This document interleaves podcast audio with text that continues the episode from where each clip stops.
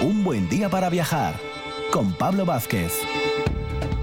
Muy buenos días, Asturias. Primer fin de semana del mes de marzo y aquí estamos ya puntuales en esta matinal del sábado para proponeros, como siempre, dos horas de viaje radiofónico y siempre con la cultura como protagonista y con grandes sabios y colaboradores como Sara Moro desde el Museo de Bellas Artes de Asturias, con la gran exposición Protagonismo Total para Luis Fernández, con Víctor Guerra, nuestro especialista en caminería, que nos lleva ahí con Beato de Liébana desde la zona de Priesca hasta Valdedios y con Francisco Borge, especialista en el ámbito del arte prerrománico en el Reino de Asturias.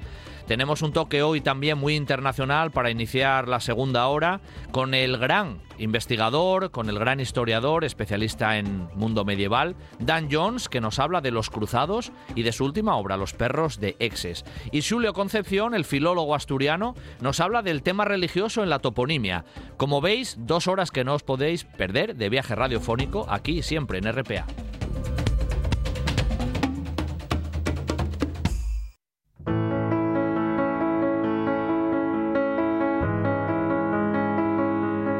Un buen día para viajar con Pablo Vázquez en RPA.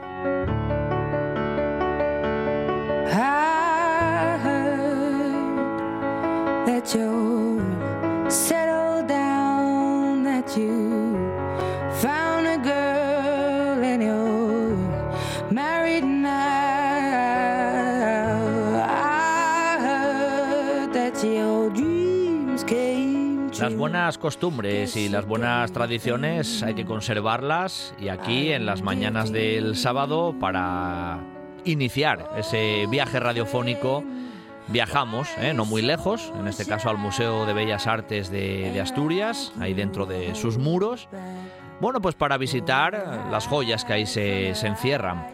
Es verdad que el fin de semana pasado y este vamos a tener un protagonista que es esa ambiciosa exposición de Luis Fernández. Fin de semana pasado, Paula Lafuente nos hablaba de ese organigrama institucional, eh, materiales, viajes, cómo se organiza todo. Y hoy vuelve, que ya la echábamos de menos porque estaba ella involucradísima en, este, en esta exposición, pues nuestra, nuestra habitual, ¿eh? nuestra historiadora del arte particular, que no es otra que, que Sara Moro. Muy buenos días, Sara. Muy buenos días, Pablo. Ya te echábamos de menos, ¿eh? Aquí en un buen día para viajar. Ya, sé, ya sabemos que estuviste ahí absorbida por el trabajo y, y pegada literalmente a, a Luis Fernández, nunca mejor dicho, Sara. Sí, una alegría estar de vuelta y, una alegría también, por supuesto, eh, traeros esta exposición en la que llevamos tanto tiempo trabajando y que, bueno, mm, está teniendo tan buena acogida por, el público, lo que nos alegra infinito. Sara, decía yo lo de ambiciosa, porque si no me equivoco, ya Paula nos daba alguna referencia el otro día, es prácticamente, o sin el prácticamente, la, más grande que enfrenta el Museo de Bellas Artes. Sí, es una exposición que mm, el Museo de Bellas Artes de Asturias ha organizado junto a la Fundación María Cristina Masabeu Peterson, que es muy importante. Se han unido dos instituciones eh, para hacer posible esta, como bien dices, ambiciosísima exposición que sí creo que es la exposición más, eh, más eh, importante, ¿no? Por, por, por, el número de obras, por el número de prestadores, por la procedencia de los mismos. Ahora hablaremos un poco que se ha hecho en la, en la historia ¿no? de, de, de este museo, lo que nos eh, bueno, alegra un montón haberlo hecho posible. Es además la primera muestra que, que, ocupa dos plantas al completo debido a, a, al número de obras, que son concretamente 146 las eh, obras que conforman esta, esta muestra. Eh, y que, bueno, eh, desde el pasado eh, 24 de, de, febrero va a estar con nosotros hasta el 26 de mayo, con lo cual tenemos tiempo para ver eh, las 146 obras en detalle porque, y con su tiempo, ¿no? Porque creo que se lo merecen. Es una exposición para degustar eh, de poco a poco, para um, disfrutar de cada uno de los detalles de la obra de uno de los creadores, sin duda, más eh, importantes, más interesantes y más genuinos de- del siglo XX español, que además, bueno, pues eh, por circunstancias de la vida nace en Oviedo en Ujú. 1900, lo que nos acerca un poco más a él y que como bien sabes, porque lo hemos hablado en alguna ocasión, el Museo de Bellas Artes de Asturias además es eh, contenedor, ¿no? Es, es, es, es, es, es de alguna manera eh, el lugar que, que, ha atesorado, ¿no? La, la memoria de Luis Fernández, no solo a través de un conjunto de obras muy importantes, sino también a partir de documentación personal, eh, documentos personales, manuscritos, muchos de ellos inéditos. Hay más de 5.000 manuscritos en el Museo de, de Luis Fernández, correspondencia objetos personales, útiles de trabajo y bueno, mm, para nosotros es una alegría, ¿no? Tener a, a Fernández de vuelta en casa. Claro, claro. Eh, Sara, 150, eh, 146 obras, casi 150.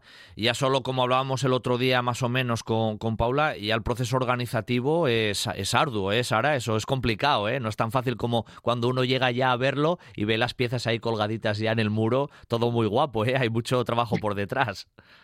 Sí, de hecho, bueno, es una exposición que ha comisariado al Alfonso Palacio, eh, que además es el especialista en Luis Fernández, con lo cual no podía haber otra persona, ¿no? que, que organizara esta exposición. Em, y que ha llevado, pues eh, yo creo que los comienzos de la exposición fueron en 2020, se comenzó a trabajar, con lo cual son casi cuatro años de, trabajo, ¿no? La exposición se pudo disfrutar primero en, Madrid, en la sede de la Fundación María Cristina Masabeu Peterson, y, mm, bueno, pues eh, ha sido muy compleja porque ya no solo son esas 146, o- 146 obras, es que proceden de eh, instituciones eh, eh, privadas, no solo nacionales, sino también internacionales.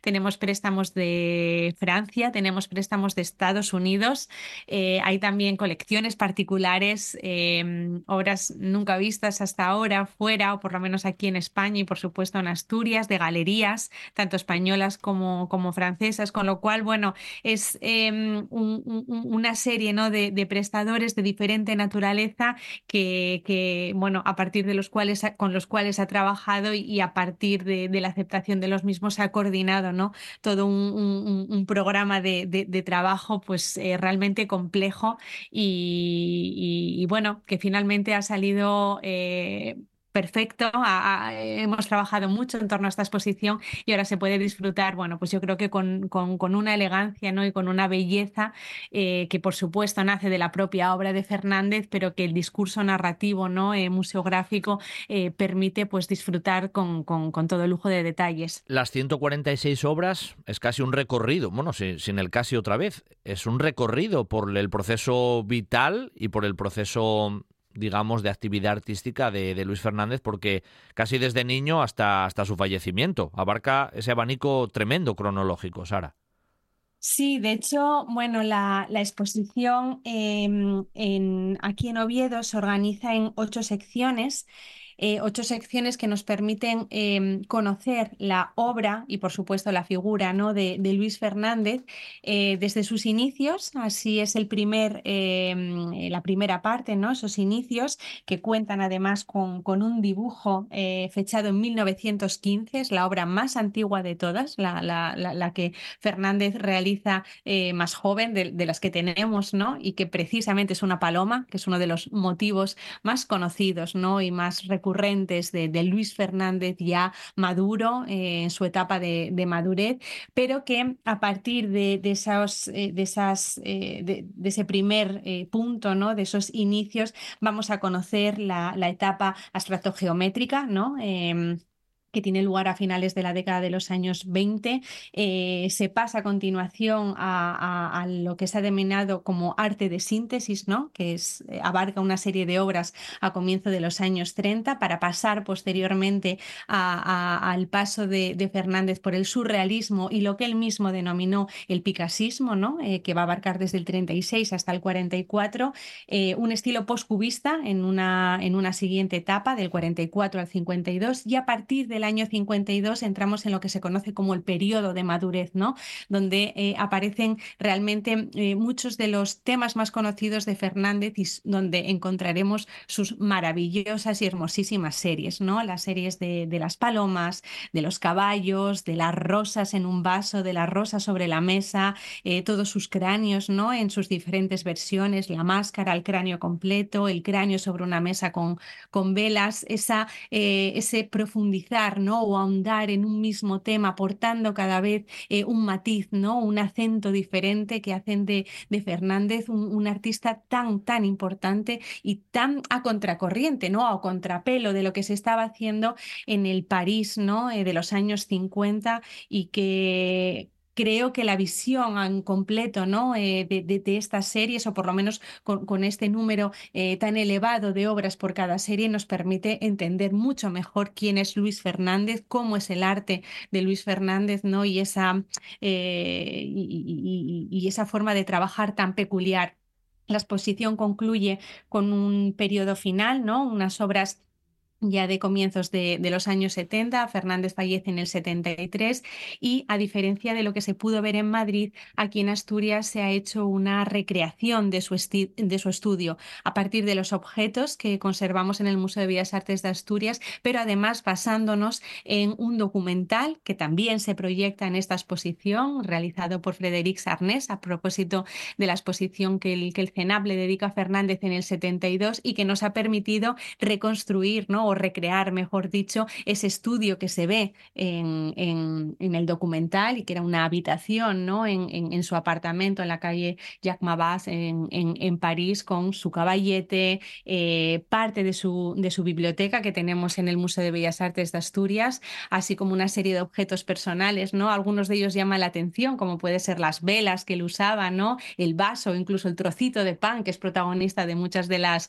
obras de Fernández y que está expuesto en una de las vitrinas de, del museo, de esta exposición. Claro, porque en la exposición lo acabas de desgranar muy bien, Sara, lo que nos vamos a encontrar, pero también lo mencionabas antes en tu narración, así un poquito de paso, que, que existe muchísima documentación personal del propio artista, que es también parte de esa, de esa exposición, incluso libros que pertenecían a su, a su biblioteca o que estaban en su biblioteca, fotografías, cartas, o sea que existe ya no solamente las obras, sino todo lo que forma parte de esa documentación personal del propio, del propio Luis Fernández.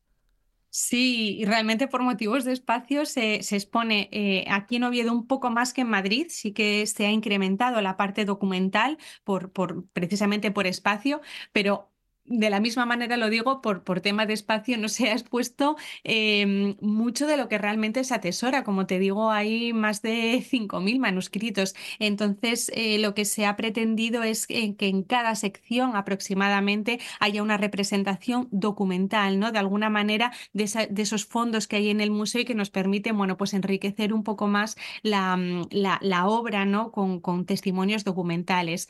Nos encontramos desde fotografías personales de Fernández, que nos permiten conocer eh, su vida, ¿no? sus, sus dos esposas, eh, sus amigos, eh, el propio Luis Fernández en diferentes momentos de su vida. Hay otra de las vitrinas dedicadas solo a manuscritos de Luis Fernández. Eh, la parte teórica es, mm, es constante ¿no? en, en, en, toda la trayectoria de, de, este creador y está presente en una de las vitrinas. Em, tenemos también otra dedicada a los catálogos y folletos de aquellas exposiciones, tanto individuales como colectivas en las que participó Luis Fernández y luego toda una serie de vitrinas en las que podemos encontrar correspondencia con personajes eh, muy importantes eh, en el siglo XX, pero muy importantes también en la vida de Luis Fernández y entre ellos quizás destacamos a, tres, ¿no? María Zambrano es, uno de las, es una de las figuras que está presente en esa correspondencia. Está, por supuesto, Picasso, con quien eh, Fernández mantuvo una relación muy estrecha, ¿no? De amistad, eh, trabajaron a Limón incluso en, en, en, una ocasión y un personaje muy querido para, para Fernández, muy querido también en el, en el museo es el poeta René Char, al que se le dedica también una parte no solo de correspondencia, sino también de algunos de los libros de René Char que fueron eh, eh, iluminados, ¿no? Bueno, fueron trabajados eh, también desde el dibujo por Luis Fernández y una, de hecho tenemos ahí una, una obra gráfica, un, cráneo muy bonito que forma parte de, de una de las eh, obras de Ranechar. Claro. Bueno, para las personas como tú que convivís en vuestro trabajo diario con, con el arte y que sois especialistas, eh, Luis Fernández es una figura, pues eso, importantísimo, ¿no? De, del siglo XX para, para el arte mundial. Pero es uno de esos personajes, tal vez, que para la opinión pública, como es algo más cercano, esto del siglo XX, estas vanguardias, no era tan conocido, Sara, incluso no, no percibís a lo mejor eso, bueno, claro, acaba de empezar la exposición como quien dice, pero era alguien que a lo mejor dentro de la propia Asturias, si te hablo de lo más cercano, no era tan reconocible y que a partir de esta exposición eso va a cambiar radicalmente. Hombre, quizás eh, en Luis Fernández todavía hay, mm, hay, una parte desconocida para el gran público, no tanto para el público especialista que desde hace ya mucho tiempo reconocen en Fernández a un pintor de pintores. Eh, pero sí que con motivo de este 50 aniversario ¿no? de, su fallecimiento, una de las intenciones de esta exposición pues era nuevamente eh, reivindicar ¿no? Eh, la importancia de este pintor, lo genuino de Fernández. ¿no? creo que se ha conseguido en Madrid y aquí en Asturias, que curiosamente creo que es un autor más conocido a lo mejor que en otras partes de, de España, quizás por, por, por haber nacido aquí y haber vivido sus primeros años en Asturias y por la presencia tan fuerte que tiene en el museo, bueno, pues creo que va a ser un descubrimiento para mucha gente, no lo dudo, y para otros va a ser un descubrimiento, pero en otro nivel, ¿no? Conocíamos a Luis Fernández, conocíamos eh, la serie de sus palomas, conocíamos los cráneos, pero estamos viendo a un Luis Fernández totalmente diferente, ¿no? Su visión en conjunto creo que nos está regalando a todos eh, un nuevo sabor de este, de este pintor y, y esta exposición lo que permite es acercarnos a su trayectoria más allá de su obra de forma un poco separada, ¿no? Sino tener este conjunto eh, global y ver por todas las etapas que pasó, pero además ver también cómo se relacionan unas con otras, ¿no? No podemos entender el Fernández de, su etapa de madurez, de los años 50, sin haber pasado por las etapas previas, ¿no? Eh, las relaciones que tuvo con otros creadores, eh, con lo cual creo que, que esta es una experiencia maravillosa para conocer a un gran pintor, a un gran artista que además eh, teorizaba mucho sobre, sobre su oficio, ¿no? Eh, nunca estaba conforme con lo que hacía, siempre buscaba ahondar más y, y, creo que esta exposición nos permite a través de esas 146 obras, bueno, pues tener una visión más global de lo difícil de su oficio, ¿no? De lo riguroso, en el caso de Fernández, de, la belleza que emana de, cada uno de esos cuadros. Em, no es que yo no sea objetiva, llegados a este punto de, mi implicación con Fernández, es que realmente la implicación eh, nos ha hecho ver eh, ante el, artista de, gran calado, de, gran dimensión ante el que nos enfrentamos, ¿no? Con lo cual te invito a ti, Pablo, si no has venido, invito a los oyentes que nos están escuchando que, que, vengan a disfrutar de esta exposición no una vez, sino muchas veces. Creo que somos muy afortunados de poder convivir con, con Fernández estos próximos meses en nuestro museo gratuito y poder disfrutar de, de este gran artista. Invitación ¿eh? que hacemos ahí extensiva, como decía Sara, desde el Museo de Bellas Artes esa exposición impresionante de este gran artista, nacido en Oviedo allá por el 1900, mm, cabeza visible de esas grandes vanguardias europeas. Exposición hasta el próximo 26 de, mayo. Tenemos margen para acercarnos al Museo de Bellas Artes y como Sara Moro, nuestra anfitriona en el museo, disfrutar ¿eh? de esa imponente e inmensa exposición que merece la pena acercarse a ella. Así que Sara, mil gracias como siempre y hablamos el próximo fin de semana. Un abrazo, Sara. Un abrazo, Pablo.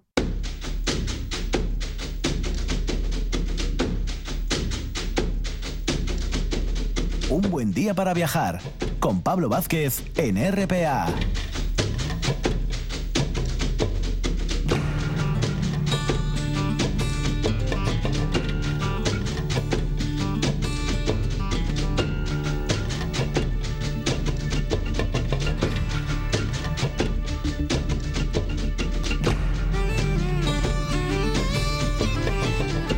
Música que nos lleva a recorrer Asturias en esa sección de caminería con Víctor Guerra, que siempre y él nuestro anfitrión en esta, en esta sección, que nos lo cuenta muy bien y nos lo cuenta muy bien porque él lo conoce muy bien. O sea, que tiene las, las dos facetas, que lo conoce y que lo expresa bien. Además, íbamos de la mano, no solamente de él, sino de Beato de Liébana, haciendo ese recorrido a finales del siglo VIII que le llevó de la zona ahí de Liébana, precisamente, hacia Pravia, a la corte allí de Pravia. Bueno, digamos un poco tirando de hipótesis, posibilidades del camino. Y el otro día descargábamos la mochila, si recordáis, allí en el entorno de Priesca. Y desde Priesca, pues seguramente vamos a arrancar hoy también a ver hasta dónde nos lleva el camino. Muy buenos días, Víctor. Buenos días. Vamos a ir con Beato ahí por esos lares, ya en Villaviciosa. Sí, estamos en territorio. Priesca pertenece a- a- al territorio de Mariayo.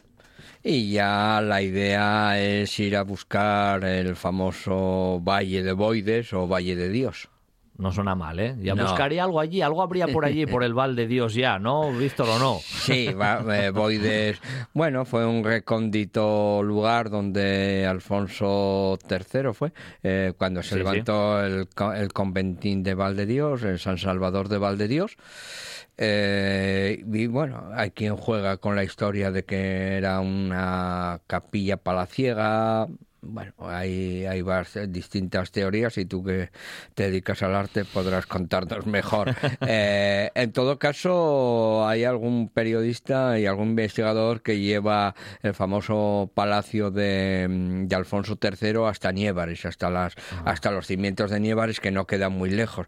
Aunque hubo unas excavaciones que aparecieron, eh, unas mini termas romanas en, en la aldea de Pueyes, que está muy cerquina, con lo cual bueno, eh, no hay muchos trabajos arqueológicos sobre si Palacio, bueno, eh, está dentro de, de esa polémica, está dentro co- como la misma de- del Naranco, ¿no? Como Si- casi todo, siempre hay- si es, si, si es un- parte de un palacio, si eran, bueno, Sí, ahí ya sabes que Francisco, el Cordoilla, nuestro, amigo. nuestro amigo que va ahora después que, que tú, pues siempre tiramos un poco de esos Sí. temas tan tan interesantes. De Nievares ya habíamos hablado, Víctor, ¿acuerdas que había Sí, allí también sí. una venera allí en la capillina? en, y- en la capilla hay unos veneres rematando los nervios y ese palacio se planteaba, bueno, eh, el otro día acá hablando con Manuel de Cimavilla, eh, que tiene ese libro sobre el retrovisor en Gijón, Le mandamos un saludo a Manuel de sí, eh, que ya amigo sí, también. ya, y, y entonces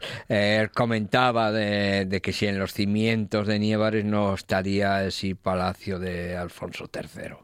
En todo caso, nosotros ya preparamos la mochila con Eterio y, y Beato con, y las acémilas que debían llevar con todos los artilugios y bartuelos para camino de Boides.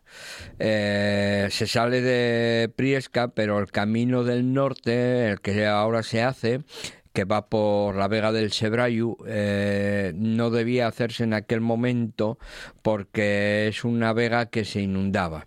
Eh, Ahora tenemos los porreos, que o funcionaron los porreos durante mucho tiempo, que de alguna manera controlaban las mareas y tal.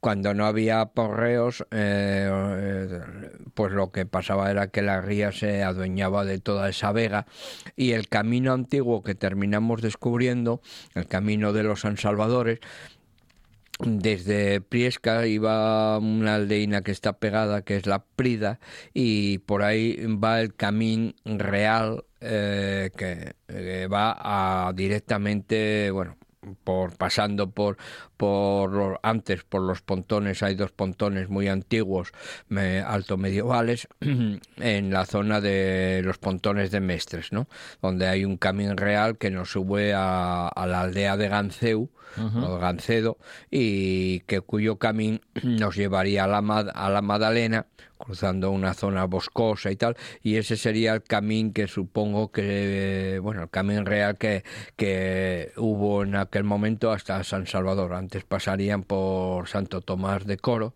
una iglesia rural muy bonita ahí en una esquina. Tiene restos antiguos también, coro, ¿eh? Sí, tienen ¿eh? casi todas las iglesias románicas eh, de, Villavici- de Villaviciosa tienen restos, bueno, pues encastrados en los en los muros, ¿no? Pues algún canecillo, bueno, tienen lo- todas las reformas que pasaron por ellas, pues al final eh, lo que hicieron fue encastrar en los muros como pasa alguna portada. Bueno, eso tal. siempre nos lo dice Francisco también, que muchas de las iglesias que hoy tenemos catalogadas como románicas normalmente tienen una base prerrománica, porque el prerrománico, claro, tuvo muchas mayores Claro. construcciones en otros lugares. ¿eh? Claro, O sea que- y que fueron primero pequeñas ermitas, Pequeñas ermitas pe- o- pequeños eremitorios y tal, que se construyó el románico encima. Lo que pasa que románico también eh, pasó por muchas cribas, por muchas Claro. reformas, y luego ya en el 18, muchas de ellas, en el 15, 16, luego el 18, eh, y luego la guerra civil, pues muchas de ellas y tal. Y entonces hoy lo que vemos, pues es eso, pues esos dos canecillos aquí, metidos dos ventanas eh, encastradas en el muro que no corresponden ni Y a veces ni la ubicación ni, la corresponde. ubica- ni la ubicación porque bueno están muy altos etcétera y eso es lo que tenemos o sea Bueno, la eso siempre hay riqueza- que lucubrar un poco y tirar como estamos haciendo hoy Sí. con, con Beato, que más o menos tiraría por, e- por ese por, camino, ¿no? por ese camino, sí, es el camino que nos llevaría a lo que hoy es la carretera que va entre Anayo y Villaviciosa y es el que nos llevaría a, a uno de los hitos salvadoreños eh, por excelencia en la zona que es San Salvador de Fuentes. ¿no?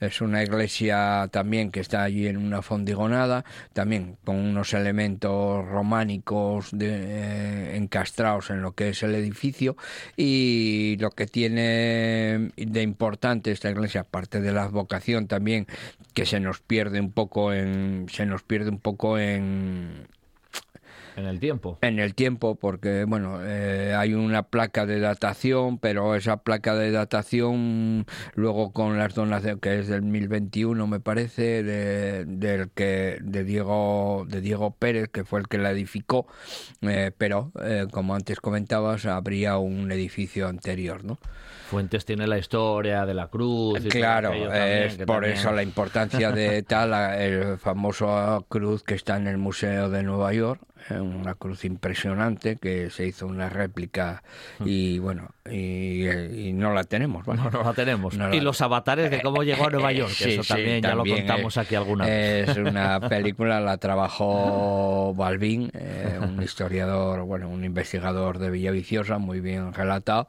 Y bueno, es un bueno, ahora eh, los de Cubera sacaron un cuadernillo también especial comentando un poco todo lo de Fuentes, ¿no? Curioso, curioso. Bueno, y desde Fuentes más o menos...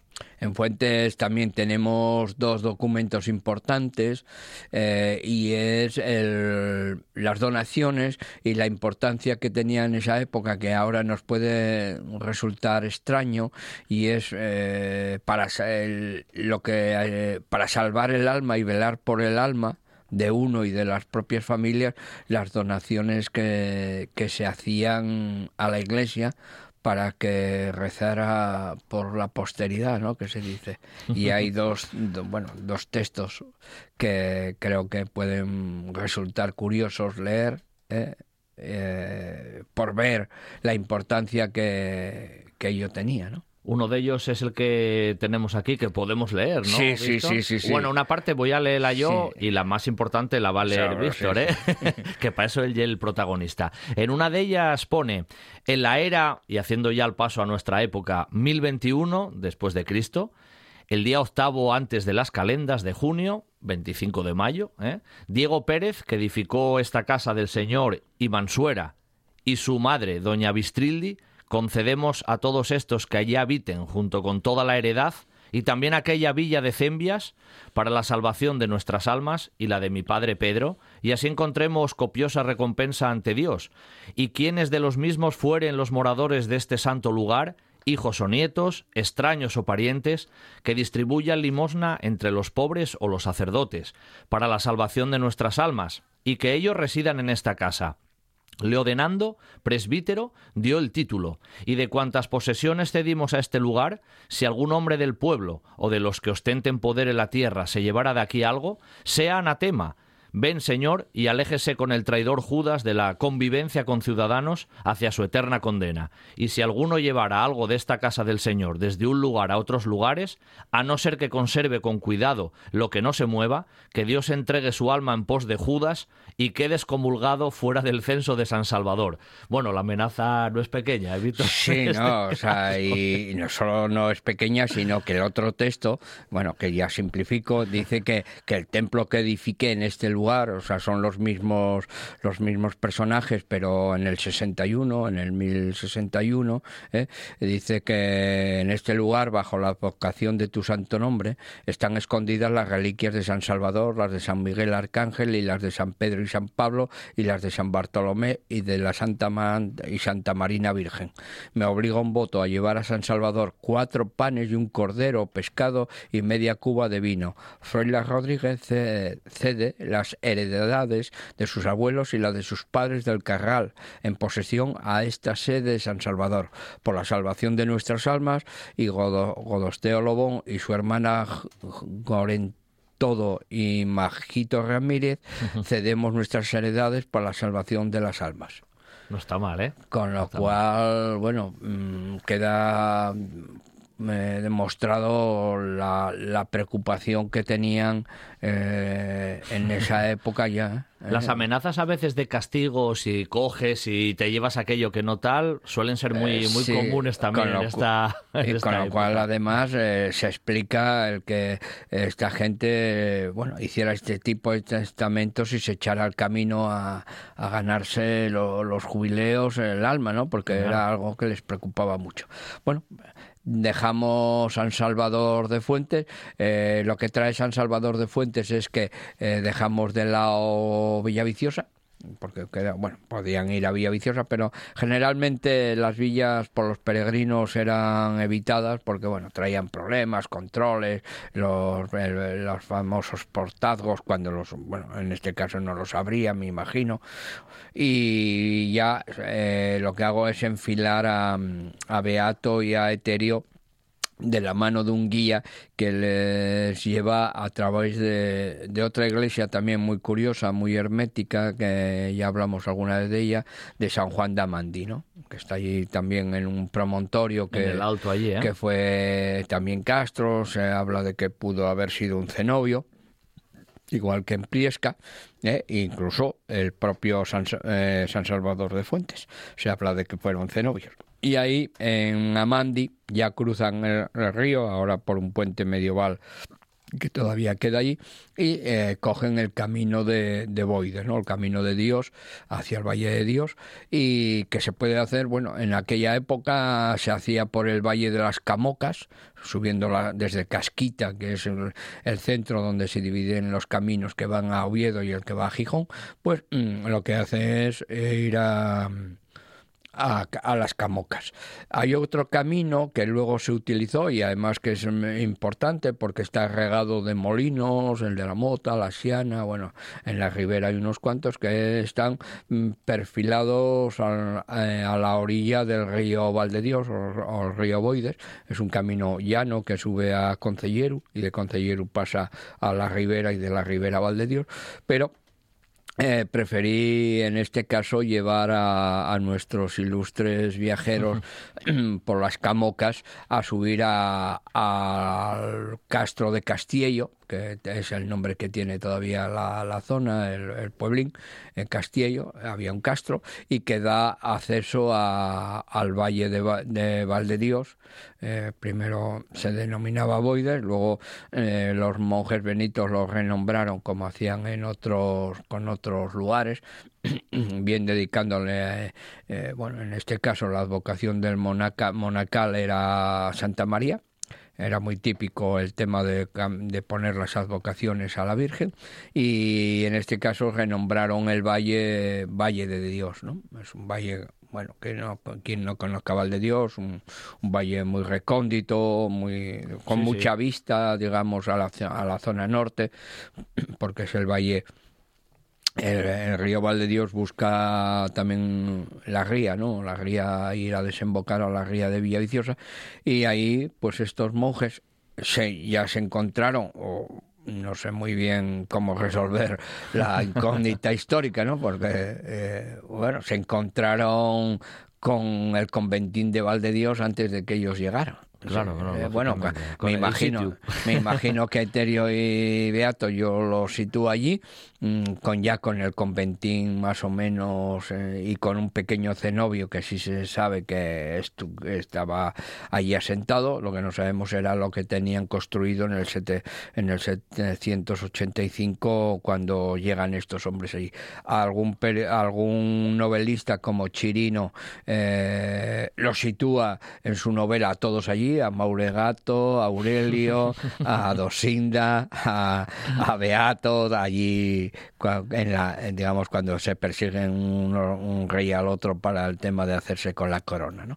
Eh, bueno, es una traslación que hace el novelista porque en esa época no, digamos, no se No hay da- constancia. no hay constancia de, de que se diera eso. Eh, y bueno, además es que la- no solo la constancia, sino que la coreografía que monta es alrededor del monasterio y el monasterio es mucho, es mucho más tardío. Lógicamente, pero bueno, ahí ya tenemos probablemente una base, una localización, un lugar, ¿no? Y ese es el lugar donde hoy vamos a aterrizar, ¿no, Sí, en yo, principio? yo ¿eh? creo que llegar a Valdedios para la próxima podemos hablar un poco de lo que significa Valdedios y lo que significó ese pequeño riachuelo que a mí siempre me llama la atención porque eh, es curioso, ¿no? Villaviciosa no le presta mucha atención a ese itinerario, pero tiene un montón de molinos y, una serie de puentes que da lugar a, a la potencia que llegó a tener Valdedios y el río Valdedios, que parece un río muy pequeñín, pero un río que movió el monasterio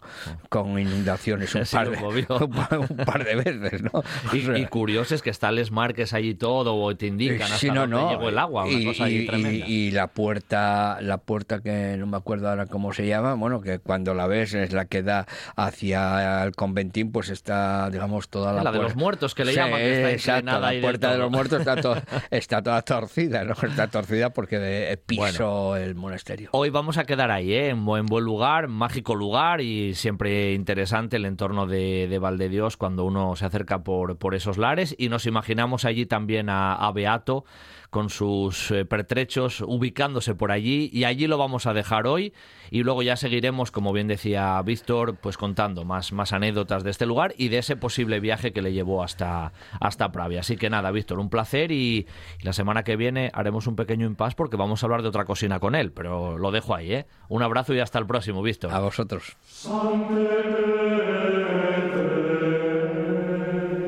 Buen día para viajar con Pablo Vázquez en RPA.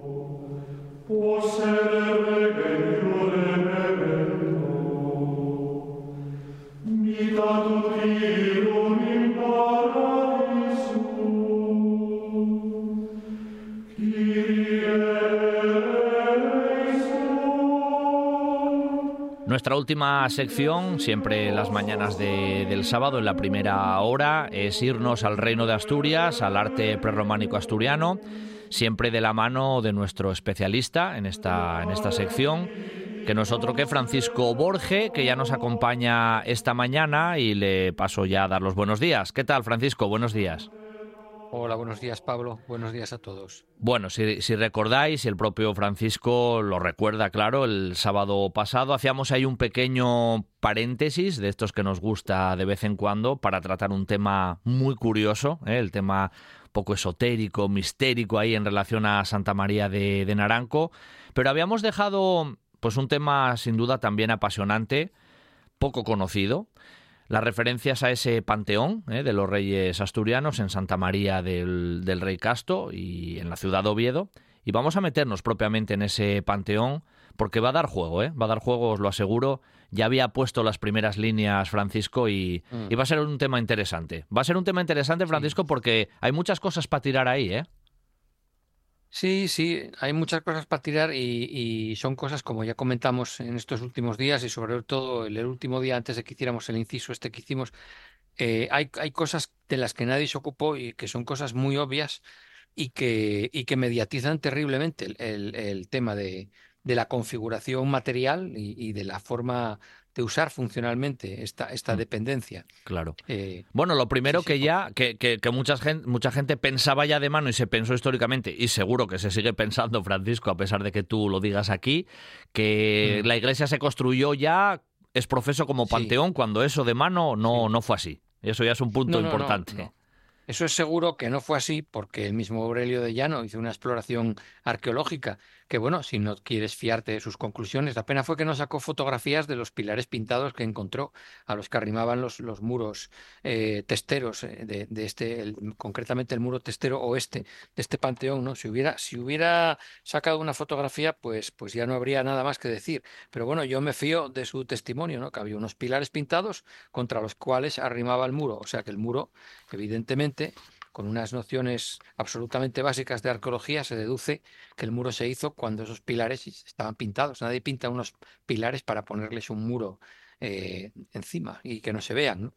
Hmm. Y luego, además, eh, que, que vamos, que es que eh, si hubieran hecho un templo como Panteón Real, como por ejemplo luego hicieron San Juan Bautista en León, lo- en lo que ahora es San Isidoro, eh, pues hubieran, que los acabó Menéndez Pidal después de la Guerra Civil, eh, evidentemente hubieran hecho el edificio de otra forma, no lo hubieran hecho así, hubieran hecho una dependencia para Panteón, eh, pues articulada de una forma ma- más, armónica con el edificio y más, y más sensata. eh, Como, como de hecho así fue, ¿no? Después en San Juan Bautista y el modelo que siguió luego San Isidoro, que se puso en ambos casos una dependencia al oeste, ¿no?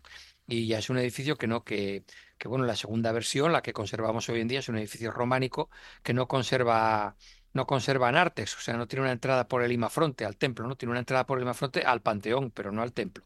Pero ya está fuera de la iglesia, el panteón es una dependencia situada fuera de la iglesia. Sin embargo, esta está dentro y como queriendo un poco soslayar la prohibición conciliar eh, y, y canónica de, de los enterramientos dentro de la iglesia, pues eh, o enterramientos ordinarios nos referimos, ¿no? Del, del, laicos, eh, en fin, aunque sean, aunque sean privilegiados, pues intentando soslayar eso y a la vez eso, dándole un poco de, clave eh, privilegiado a la inhumación, pues se hizo esto. Pero claro, esta especie de, de chapuza, ¿no? Ocupando el primer tramo de la, de la nave y de la, de la iglesia. Eran seis y quedaron libres cinco, porque pusieron ahí este, este, este prisma, este prisma rectangular, que no era muy alto, evidentemente, no tapaba la arquería, pero que, en fin, que, constru- que constituía una anormalidad.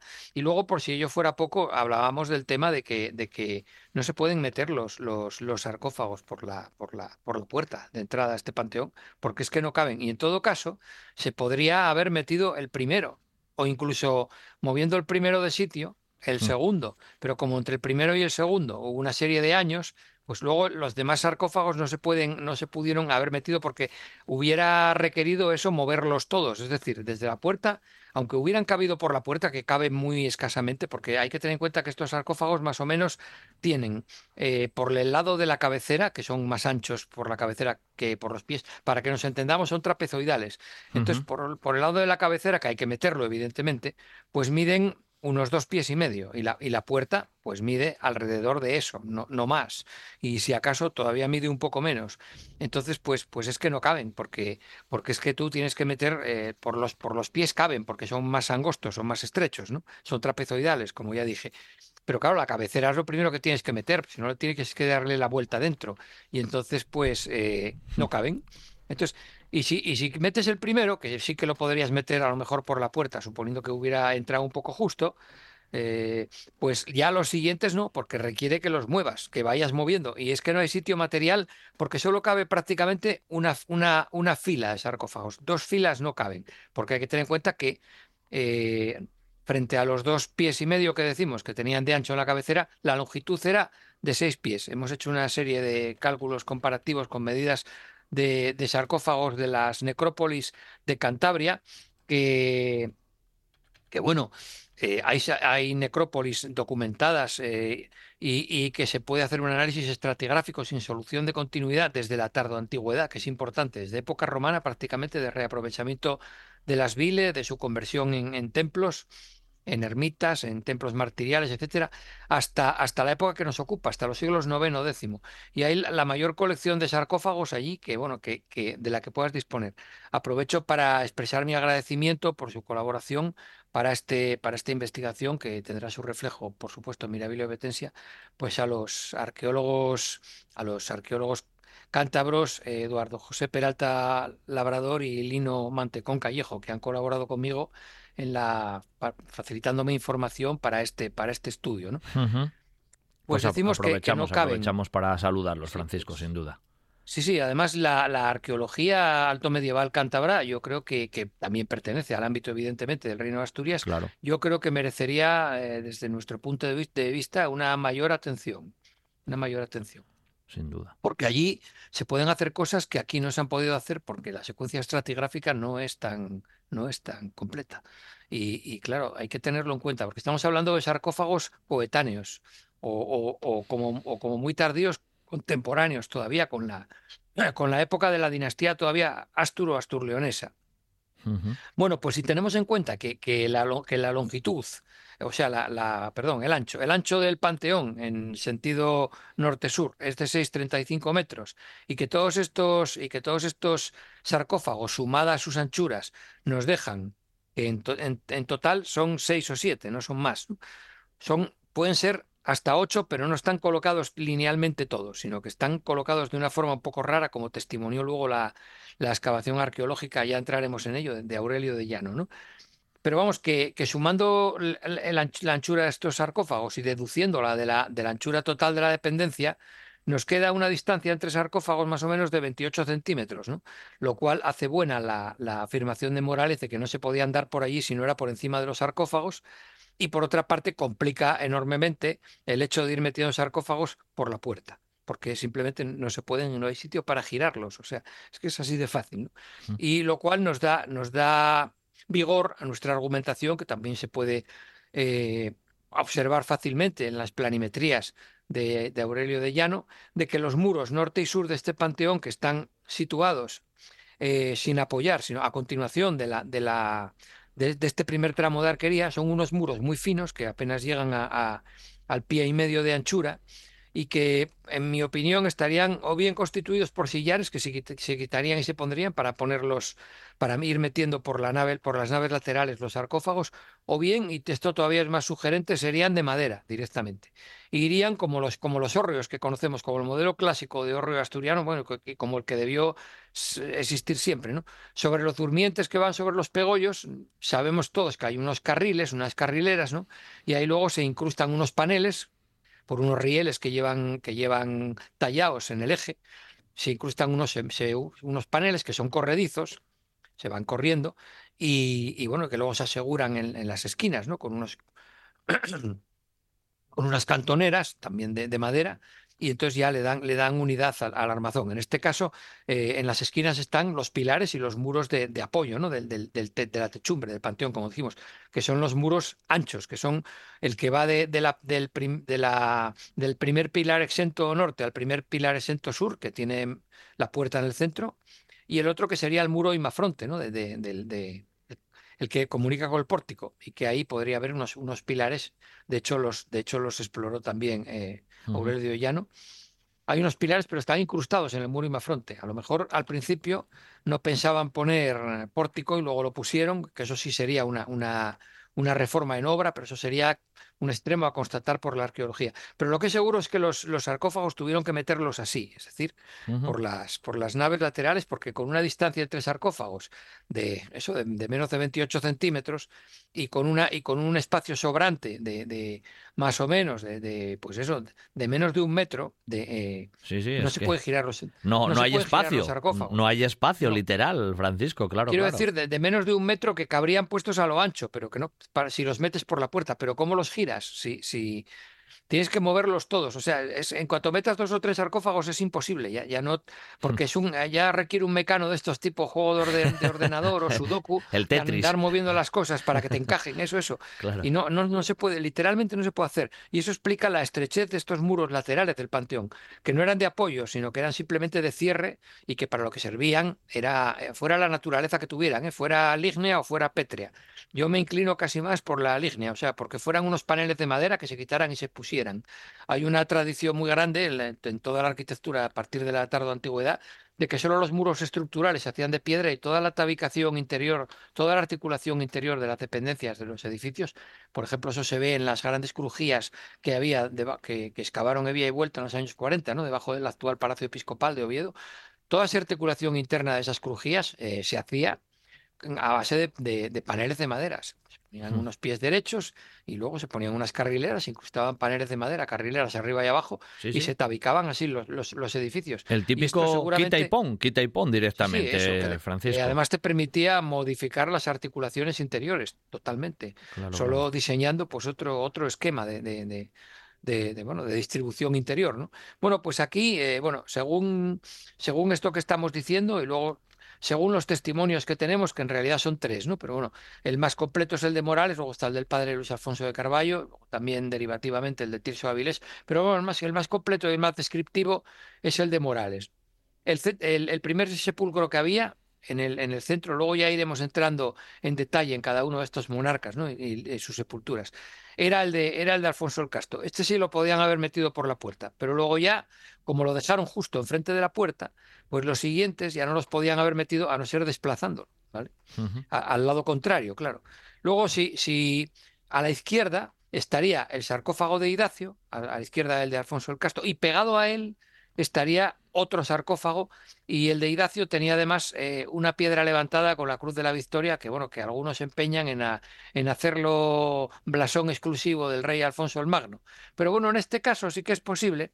Porque como los dos sarcófagos están pegados y esto además está ratificado por la exploración arqueológica de Aurelio de Llano, que se tratase de Alfonso III y de su mujer Jimena. Y que el sarcófago de Idacio, que ya sabemos que se talló en el siglo V en, la- en las canteras del norte de Portugal, cerca de Braganza, pues eh, este l- desde ahí es fácil llevarlo a Zamora. Y, como se sabe que el rey murió en Zamora y, luego allí eh, pudo estar este sarcófago y se, ser reaprovechado no para el rey, sino para la reina Jimena. Y luego el que está más a la izquierda, o sea, el tercero, contando a partir de, de Alfonso II, que está pegado a este de Idacio, ese que no tiene, que no tiene labores, tiene labores, pero no se conserva nada del epitafio, pues ese sería el de Alfonso III. Y luego todavía un poco más allá, pero arrimado a la pared, hay otro que se desconoce de quién es y que Morales se aventura a pensar que sea de Alfonso IV, que puede ser el, el sobrino de, de, de- este de Alfonso III, o sea, el, eh, el sobrino nieto, el hijo de su, de su hijo Fruela II, ¿no? Uno de los hijos. Alfonso IV, bueno, que, que, que, que reinó aquí en Asturias, nada más, ¿no? Porque eh, no, no Alfonso IV el monje, que también reinó en León, que era hermano de Ramiro II, que ese se supone que debe estar enterrado en, en San Isidoro, sino este otro Alfonso IV, que bueno, fue Alfonso IV nada más en Asturias, que era hijo de Fruela II, y que se supone que fue el fundador también, o el, re- o el reconstructor de, de San Martín de Salas, ¿no? Mm. Y luego, al otro lado de Alfonso II, pues estaría el, el- el sarcófago de, de Ordoño I, a continuación de este, el de su padre, eh, Ramiro I, o sea, abuelo de, de Alfonso III, estarían situados opuestos. Y luego todavía habría otro que no se sabe si es uno que parece muy pequeño, que está arrimado a uno de los muros cort- de, esos muros provisionales que yo digo, pero ya está arrimado a la pared, que es una especie de teca, porque no tiene longitud de sarcófago, que puede pertenecer a un enterramiento infantil. Y luego, arrimado al muro, al muro testero del, del al limafronte, hay otro sarcófago que ese sí está completo, pero que no se sabe quién es, pero que está perpendicular a estos. Hoy lo vamos a dejar ahí porque se nos agotó el tiempo, ya pusimos la base y como tú decías, en próximas ediciones tiramos un poco de cada uno de ellos, del personaje, hacemos un esbozo que va a ser un asunto Sí. sin duda interesante. Así que nada, Francisco, apasionante como siempre todo lo que nos cuentas y hasta el próximo fin de semana. Gracias, ¿eh? Vale, muchas gracias. Muy buen fin de semana a todos. No se os ocurra iros, regresamos de inmediato después del boletín de noticias.